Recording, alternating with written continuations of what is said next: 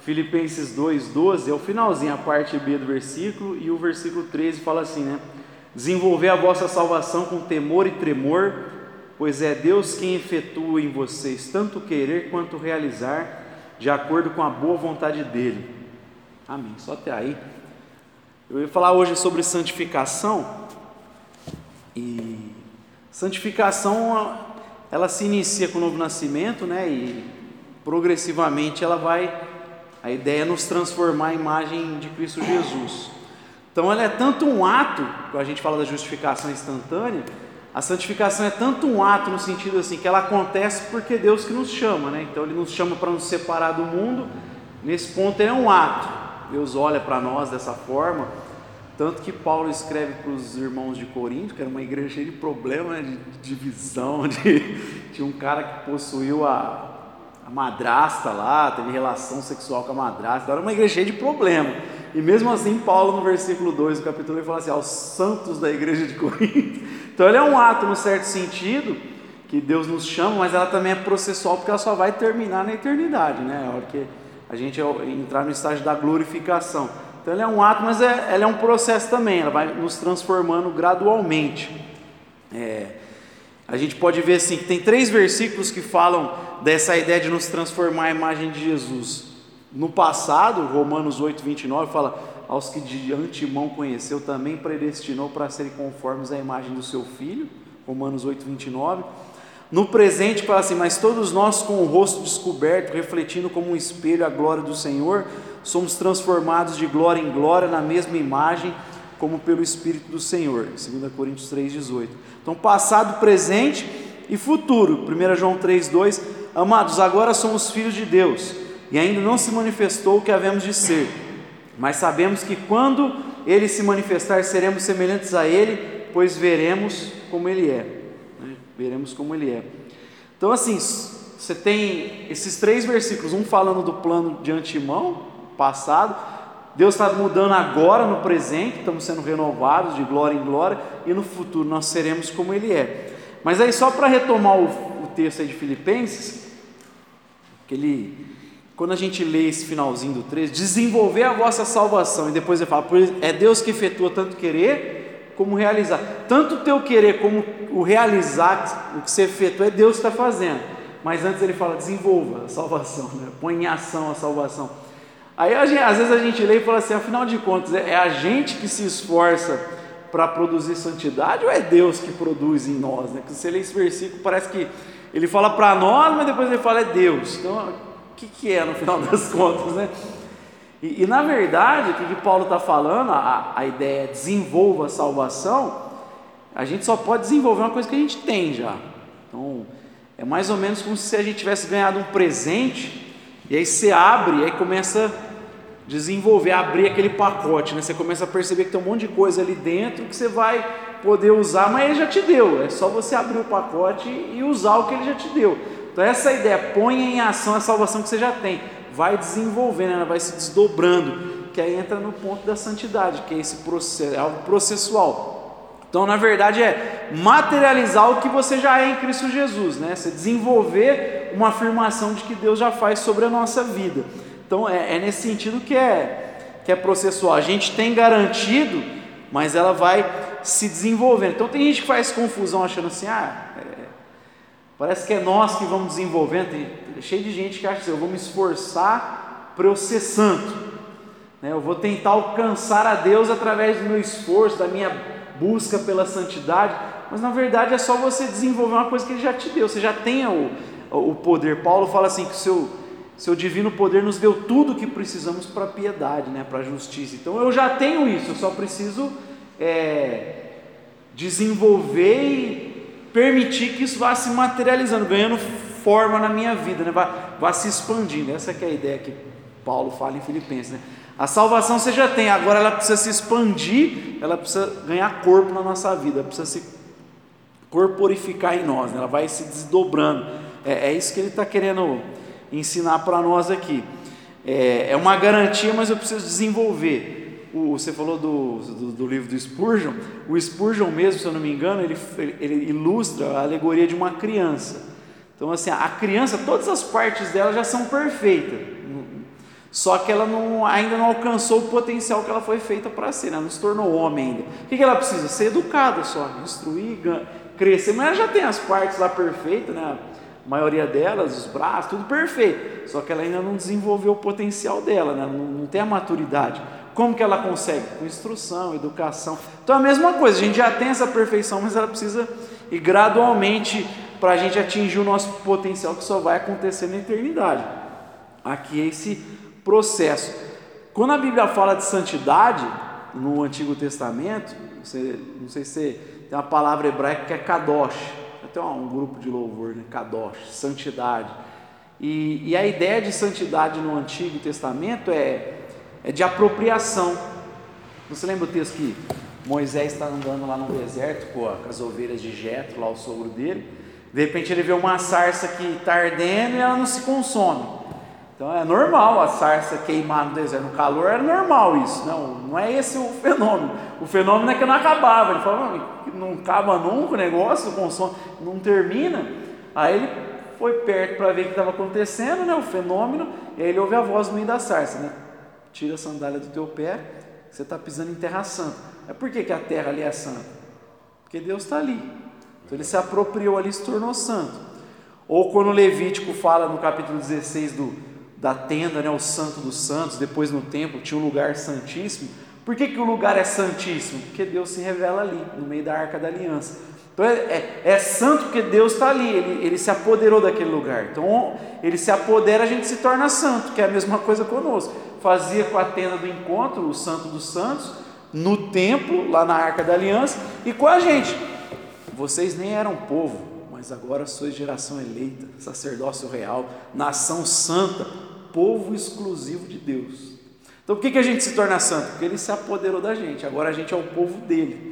Então, quando a gente se torna propriedade dele, a gente vai se tornar santo. Por isso que eu falei que tem o um, lado do ato, porque ele chamou a gente e nos tornou santo, ele se apoderou da gente. E a ideia é que ele vai se apropriando de nós, né? Porque a gente, enquanto está aqui, vive essa, essa luta, né? Do, de, de morrer para o velho homem, a gente permitir que ele seja senhor da nossa vida, não viver de maneira autônoma. Tem um pouco a ver com tirar o inferno de nós. Né? Uma coisa é sair do inferno, é automático.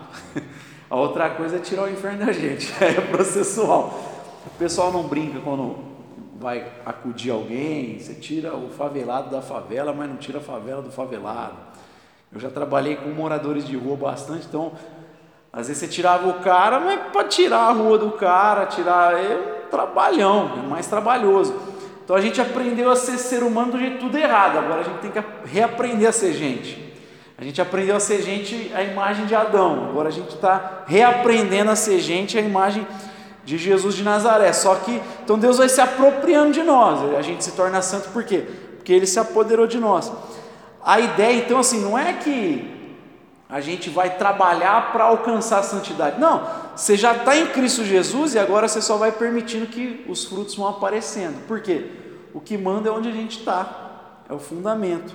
Então, Colossenses 2, 6, 7 fala assim: Portanto, assim como vocês receberam a Cristo Jesus, o Senhor, continue a viver nele. Aí ele usa a palavra enraizados e edificados nele, firmados na fé, como foram ensinados, transbordando a gratidão. Então, por que eu sou santo? Porque o fundamento é santo.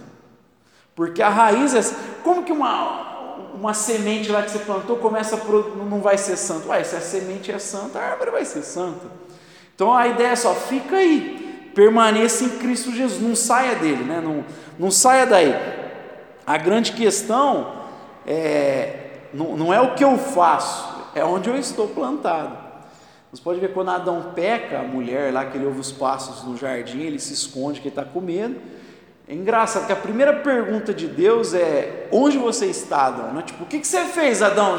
Onde você está? Porque o onde vem antes do que eu faço. Eu faço é resultado de onde eu estou. Se eu estou em Cristo Jesus, eu vou produzir uma vida santa, eu vou, vou manifestar a santidade. Agora, se eu estou fora de Cristo, então a santidade está em Jesus, enraizada em Jesus. Por isso que é, o, o imperativo bíblico é permaneça em Cristo Jesus. Evita você querer produzir uma santidade à parte de Cristo Jesus, porque você não vai produzindo. Tem nada que começa na carne que vai terminar em Deus. Eu tenho que estar em Cristo, porque a partir do momento que eu estou me alimentando de Jesus, estou bebendo de Jesus, eu estou crendo em Jesus, eu me apoio em Jesus, automaticamente eu vou manifestar essa, essa vida santa, né? Eu vou, é, a raiz é santa. Lembra do, do Salmo? Bem-aventurado é o homem que não, que não anda segundo o conselho do ímpio, não se assenta na roda dos escarnecedores, dos zombadores, mas antes o seu prazer está no Senhor, na lei do Senhor, nela medita dia e noite. Aí ele fala assim: que esse homem vai ser como o ribeiro, é, como a árvore plantada junto ao ribeiro de águas correntes, dá fruto no tempo certo. Por que, que a árvore dá fruto? Ué, porque ela está bem no ribeiro, tem água ali, ó, alimentando aquela árvore, ela vai crescer robusta. Então, o que manda é onde eu estou. Por que, que eu vou eu, eu, vou produzir no tempo certo? É porque eu estou plantado em Cristo, medito dia e noite sobre Ele, me alimento dele, a água viva está em mim, eu vou produzir fruto. Então, é, o que manda é onde a gente está. Esse é o ponto principal, né? onde nós estamos e, e onde a gente está, a gente vai produzir essa vida santa. Então, assim, meio que descarta essa ideia de eu preciso trabalhar, viver de maneira santa, piedosa para Cristo me aceitar. Não, eu já sou aceito, então eu só vou permitindo que a salvação vai ganhando corpo na minha vida e aí eu vou produzindo essa vida santa. Agora, de modo prático, como eu falei, nessa existência tem evidentemente essa luta do, do velho homem, né? Eu já citei aqui a, a, a, frase do Lutero, que eu gosto bastante, né? É, Pensei que o velho homem tinha morrido nas águas do batismo, mas eu descobri que o miserável sabe nadar. Talvez por outro, o velho Levi, o velho Queiroz, a gente surge e a gente tem que ter essa luta conosco mesmo para permitir que Cristo seja Senhor, né? É, quem quiser vir após mim, negue-se a si mesmo, dia a dia suma sua cruz e siga-me, porque é, é uma decisão que Cristo reine diariamente para que essa vida possa se materializar pouco a pouco em nós. 1 Coríntios 9, 27, Paulo fala dessa disciplina dele, né? Ele fala isso num, num, num capítulo que ele está defendendo o apostolado dele contra os falsos apóstolos. Então ele fala assim: olha, eu procuro me disciplinar e até eu, eu, eu, abro mão de um monte de direito que eu tenho como apóstolo, porque Pedro tem um monte de coisa, os outros apóstolos fazem, e eu abro mão até disso, que eu poderia muito bem ter o direito. Só que eu abro para não ter empecilho algum, para que eu, sabe, possa manifestar a glória de Deus, o Evangelho, o máximo possível. Então eu me esforço o máximo possível, eu tenho disciplina é, para eu poder ser aprovado. Então ele está nessa o capítulo está falando dos, dos, falsos apóstolos e dele, ele se esforça para ser um, encontrado por Deus como um obreiro aprovado e ele encontra, ganhar o galardão dele como um obreiro aprovado. Aí no capítulo 9, verso 27, ele fala assim: Mas esmurro meu corpo e faço dele meu escravo, para que depois de ter pregado aos outros, eu mesmo não venha a ser reprovado. Então é, é uma disciplina, ele está falando, para ele ser aprovado, para ele receber os galardões, as recompensas como apóstolo, porque realmente Paulo era hiperdisciplinado, né? ele abriu mão de muita coisa, né?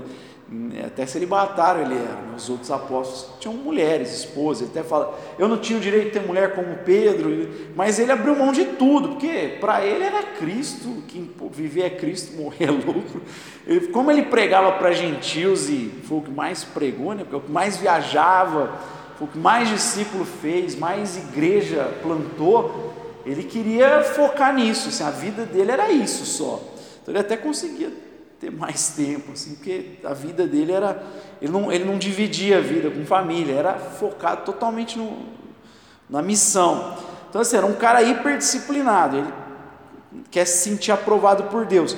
Mas aí, assim, de modo prático, quando a gente fala de santidade, a, a disciplina ajuda a gente, né? Disciplina, por mais que eu falei assim, não é um esforço para ser aprovado por Deus, é manifestar o que Deus já fala sobre mim, porque Deus já fala que nós somos santos, Paulo aos santos da igreja de Corinto, nós somos chamados de santos, mas eu preciso materializar essa realidade que Deus fala sobre a minha vida. Nós precisamos fazer isso, né? E a disciplina é um caminho que ajuda eu manifestar isso. Né? A disciplina é algo que me ajuda a mostrar que Jesus é Senhor da minha vida.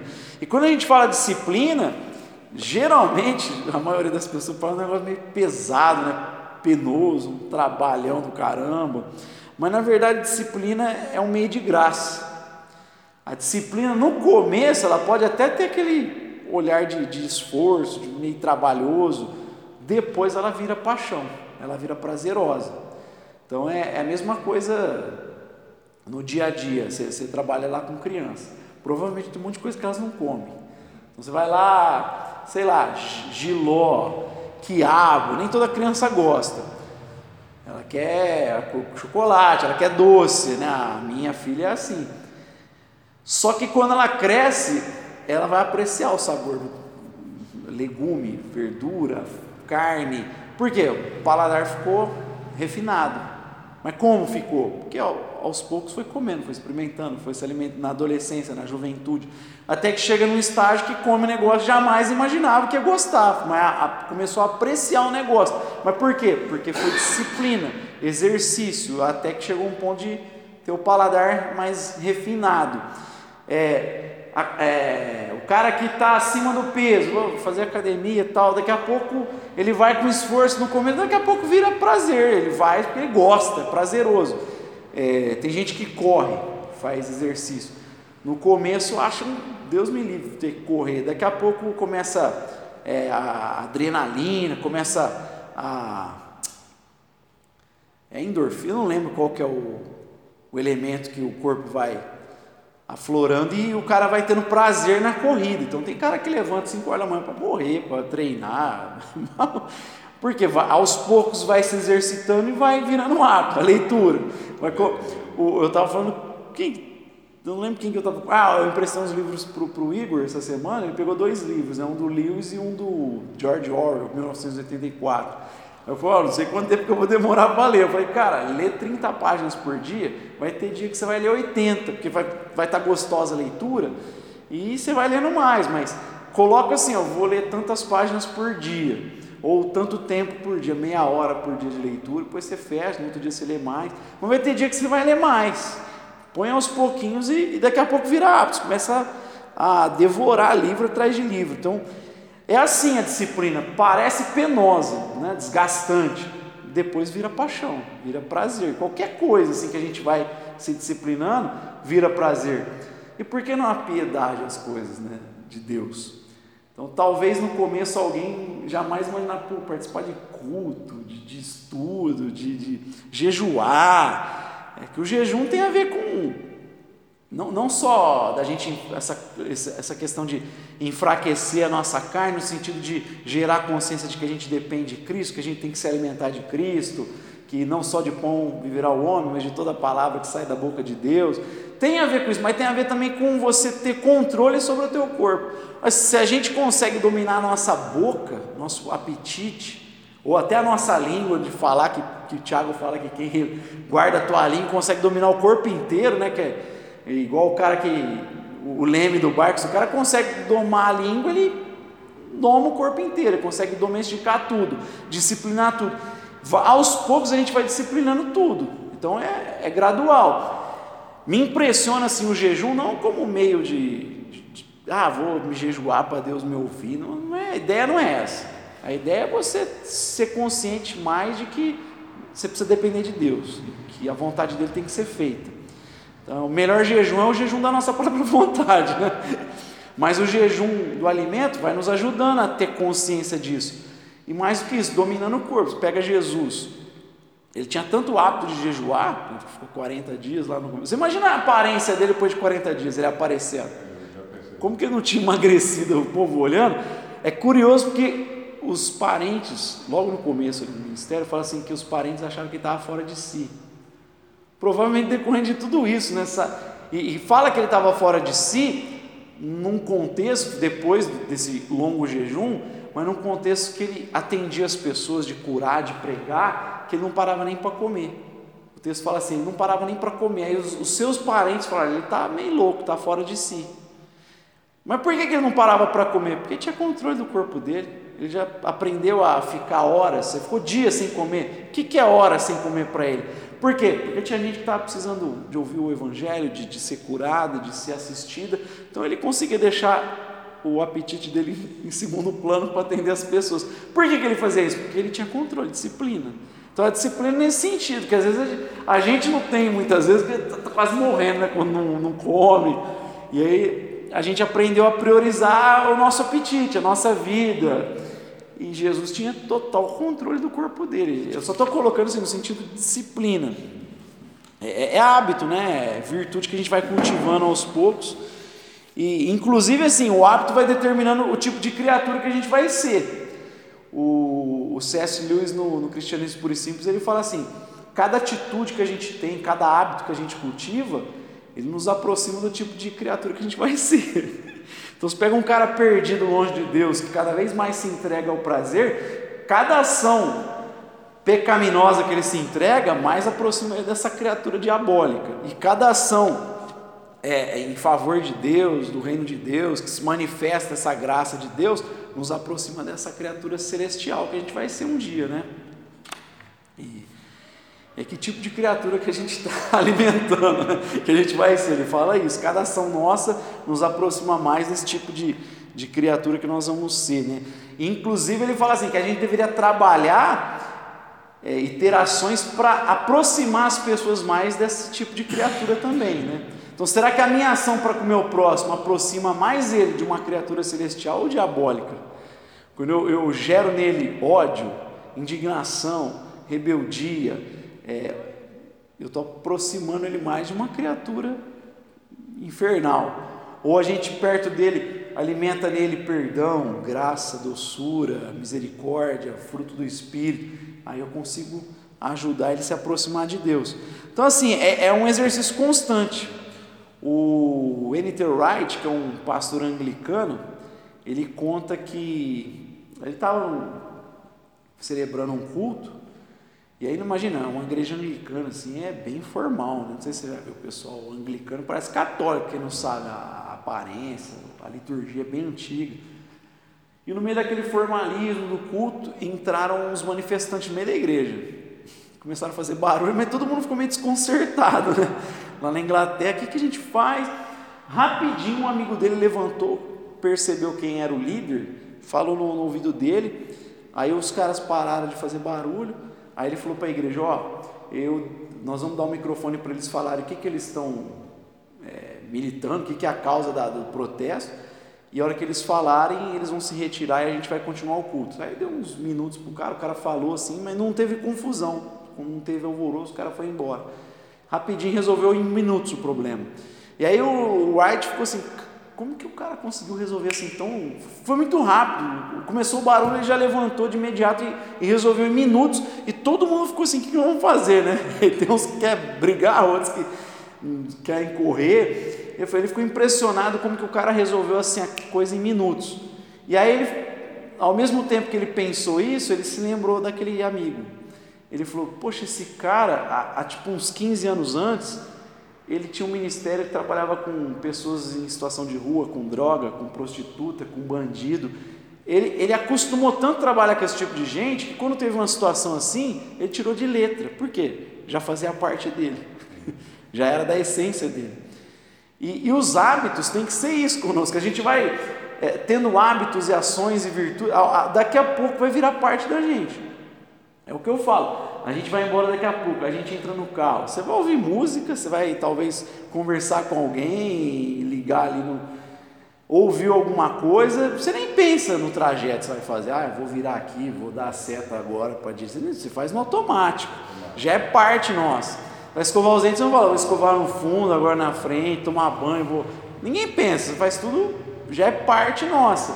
E a gente deveria ter tanto hábitos cristãos é, e, e, e ter as disciplinas em vista, disciplina da oração, da meditação, do estudo bíblico, do jejum, as disciplinas coletivas, comunitárias, no culto público, a confissão de pecados, é, várias disciplinas que a gente tem, a gente tinha que exercitar tanto da caridade, de ajudar o próximo, da misericórdia, da filantropia, que isso daqui a pouco vira parte nossa. A gente, aí a gente vai igual o cara, tiro de letra as coisas. Por quê? Já é essência. A gente vai estar manifestando Deus de uma maneira tão assim, tranquila, porque já virou parte nossa. Você jejua facilmente. Você consegue ficar sem comer igual Jesus facilmente para atender alguém, cuidar de alguém, porque já é parte sua, já é parte minha, já virou do nosso. A gente vem para o culto não pesaroso, já, já vem alegre, leve, porque a gente tem paixão naquilo. E aí a gente vem e Deus se manifesta, por quê? Porque já não, não é um, uma coisa que a gente vai com aquele, ai, mais um dia, nossa, podia ficar aqui na minha cama. Não, não já a gente vai com, com leveza, e o culto nosso foi a semana inteira. A gente teve culto na vida a semana inteira. Aí quando chega no culto público, vai ter vida no nosso culto, porque teve culto na vida. Quando tem culto na vida, tem vida no culto público. É, virou parte nossa. Assim. Então a coisa acontece assim, tranquilo, né? Então a gente precisa resgatar a importância dessas disciplinas: jejum, oração, meditação, estudo bíblico, confissão. É preciso resgatar. E até o culto público que há muitos anos, algumas décadas, aí vim, duas décadas pelo menos, que o pessoal vem querendo minar, né? Eu sou igreja, a igreja sou eu na minha casa, nós somos, não preciso de um lugar. Isso é um papo furado, porque igreja é o corpo de Cristo. É óbvio que o lugar não faz a diferença, embora o, o lugar, um, um lugar reunido, público, a gente tem isso há dois milênios você tem liturgia, você tem toda uma, uma, uma, uma ordem que a Escritura deixou para nós observar. Então, assim, mais ou menos, a gente pode, ah, vou fazer na minha casa, tá, mas na tua casa vai ter que ter horário, vai ter alguém que vai ter que trazer a palavra, quem que vai fazer? Vai ter alguém à frente, um pastor, para cuidar do sacramento, da palavra, porque Paulo fala que Deus levantou pastores mestres, ele fala, né, Deus separou apóstolos, é, profetas, evangelistas, pastores, mestres, para quê? Para equipar os santos, para dar equipamento, ferramenta, a palavra grega lá. Apóstolos e profetas já passou, é quem deixou a Bíblia para a gente, porque o, Antigo Testamento, os, profetas e os apóstolos do Novo Testamento, os evangelistas, inclusive dos evangelhos, existe evangelista ainda hoje, mas ele deixou pastores mestres, que é dupla função, para dar equipamento. Então, assim, Paulo fala que tem isso, para quê? Para a igreja se pastorear através dos dons e a gente alcançar a maturidade. Então, tem elementos aqui que Deus não tirou. E tem gente hoje que quer inventar a roda, né? quer abrir mão de tudo. Não, não preciso de. Não tem como escapar da organização. A gente sai de uma e cai em outra. Você pega o, o Caio Fábio, o Caminho da Graça. Ele critica a igreja formal, tal, mas ele abriu um outro movimento, que tem uma instituição, que tem. Se eu entrar lá e começar a pregar um monte de bobagem, eu duvido que ele não vai falar alguma coisa para mim, que eu estou usando um nome. Então tem estrutura, tem, tem liderança lá, tem organização. É meio papo furado, né? Você pode ter uma, uma organização muito sufocante, que é um problema, mas assim, não existe sem organização nenhuma, não tem como. Quem quer viver como corpo de Cristo, a gente precisa de doutrina, liturgia, liderança. Você precisa de uma, no mínimo, de organização, né? Então, faz o culto público é essencial para a gente se alimentar, a gente ter uns com os outros ali. É, é, um momento que a gente remete ao que nós vamos ter lá em Apocalipse, né? Que fala que vai ter milhares de milhares, milhões vestidos de branco, louvando o Cordeiro. Então, é um momento que a gente é, volta os olhos para a nossa cidadania celestial. A gente, depois disso que a gente se alimenta, continua a missão de, de servir a Deus no mundo. Mas a gente precisa desse momento na presença de Deus, uns com os outros.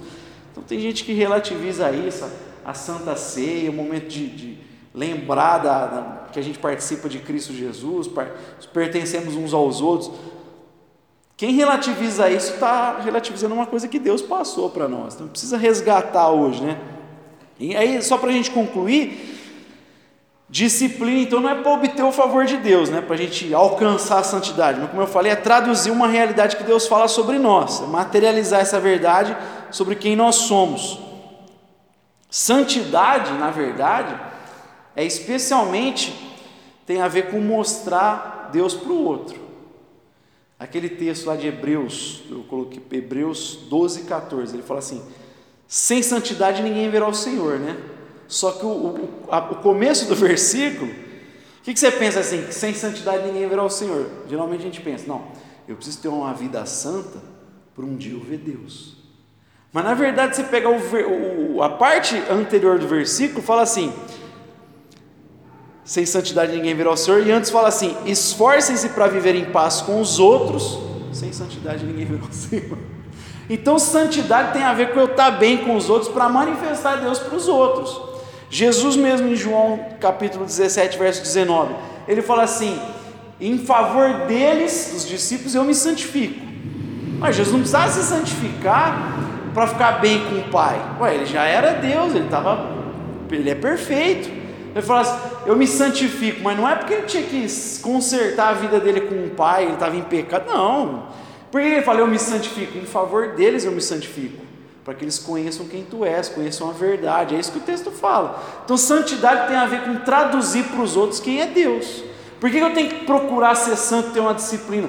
Para manifestar para alguém além de mim. Então não, não é só eu vou viver santo para eu ser aceito. Não, eu já fui aceito por Deus, agora eu tenho que viver de maneira santa para manifestar Deus para alguém mais para outras pessoas que estão perdidas. Eu preciso brilhar a glória de Deus para o outro. Opa, existe Deus. Existe um Deus. Por quê? Porque está vendo as nossas ações de santidade, de, de, de uma vida piedosa, e isso vai apontar para Deus. Então Jesus não está querendo, pai, eu me santifico porque eu estou mal. Não, ele quer traduzir uma consciência para os discípulos. Ele está querendo mostrar quem o pai é. Por isso que e a vida dele é, é tão correta e perfeita que eles quem me vê a mim, viu o Pai. Ele fala né, para Filipe, né? Mostra-nos é, no, no Pai, isso nos basta. Olha, como assim mostra o Pai? Quem me vê, vê o Pai, porque eu faço tudo o que o Pai faz. Então, se a gente procura fazer tudo que o Pai faz, tudo que Cristo fez, vivendo em santidade, o outro vai ver Deus, vai manifestar Deus para o outro. Tem muito mais a ver com o outro do que com a gente. Porque eu já fui salvo, já, sou, já somos salvos. É o que eu falei, a salvação está na nossa mão. É um pacote. Agora a Bíblia fala, põe em ação isso, Paulo fala. Porque Deus vai efetuar o querer e o realizar. Você precisa expandir essa consciência. Você precisa traduzir essa consciência. Deus já disse: é santo, em Cristo vocês são santos. Agora materializa essa verdade eterna. Então, assim, na eternidade eu vou ter um corpo glorificado, mas aqui é processual. Começa a manifestar dia após dia isso, traduzir essa consciência que Deus fala sobre você, essa verdade que Deus fala, deixa que isso vai se materializando na tua vida. E aí os outros vão vendo também, né? Opa, existe um Deus. Através da nossa vida santa, os outros vão percebendo que existe um Deus. É, é, através da, da nossa comunhão, porque o fruto, pode ver o, o fruto, quem produz o fruto é o Espírito. Pode ver Gálatas 5, que a gente expõe aqui, fala assim: o fruto da carne, né? Mas ele fala assim, mas o fruto do Espírito, o Espírito está com letra maiúscula lá. Então não é a gente que produz, é o fruto do Espírito, ele que produz em nós. E aí qual é o fruto? Aí ele vai falar alegria, delicadeza, fé, longanimidade, paz, humildade, mansidão, domínio próprio, contra essas coisas não ali. Não, mas tudo isso aí tem a ver com o outro, né? Ser longânimo, eu ter alegria, tudo isso tem a ver com, com a vida em comunhão, eu traduzir esse reino para o outro. Então ah, não, não tem a ver com a. Sempre tem uma mentalidade além do egocentrismo, do individualismo, ah, é, é nos empurrar para manifestar Deus para as outras pessoas. O, é o que eu falei, o Paulo Borges Júnior, ele fala assim: pecado é a mulher pegou o fruto, não agradeceu, comeu e depois deu para o marido. Aí ele fala: o que é santidade? Jesus pegou o pão, deu graças, partiu só depois ele comeu. Sempre tem a ver com viver para o outro, né? A santidade é para o outro. Então, sem santidade ninguém verá o Senhor. Esforça-se para viver em paz com todos os homens. Ou seja, tem a ver com relacionamentos curados, transformados. Tem a ver com eu estar preocupado em manifestar Deus para as outras pessoas, para que elas sejam salvas, para que elas vejam Deus na minha vida. Né? Então, santidade tem muito a ver com isso, né? não é um esforço egocêntrico para Deus me aceitar. Não, como eu fui já aceito, agora eu traduzo essa verdade para os outros. A verdade é eterna. Deus já olha a gente em Cristo. Se eu estou em Cristo, eu já sou pronto, perfeito. Mas aqui nessa existência eu vou ter essa luta constante com o velho Levi, né? O miserável não foi afogado nas águas do batismo, aparece, mas eu faço isso, essa disciplina, para mostrar Deus para o outro, não para me convencer. Embora a gente precisa se convencer dessa verdade, mas tem mais a ver com mostrar para o outro. Amém? Amém.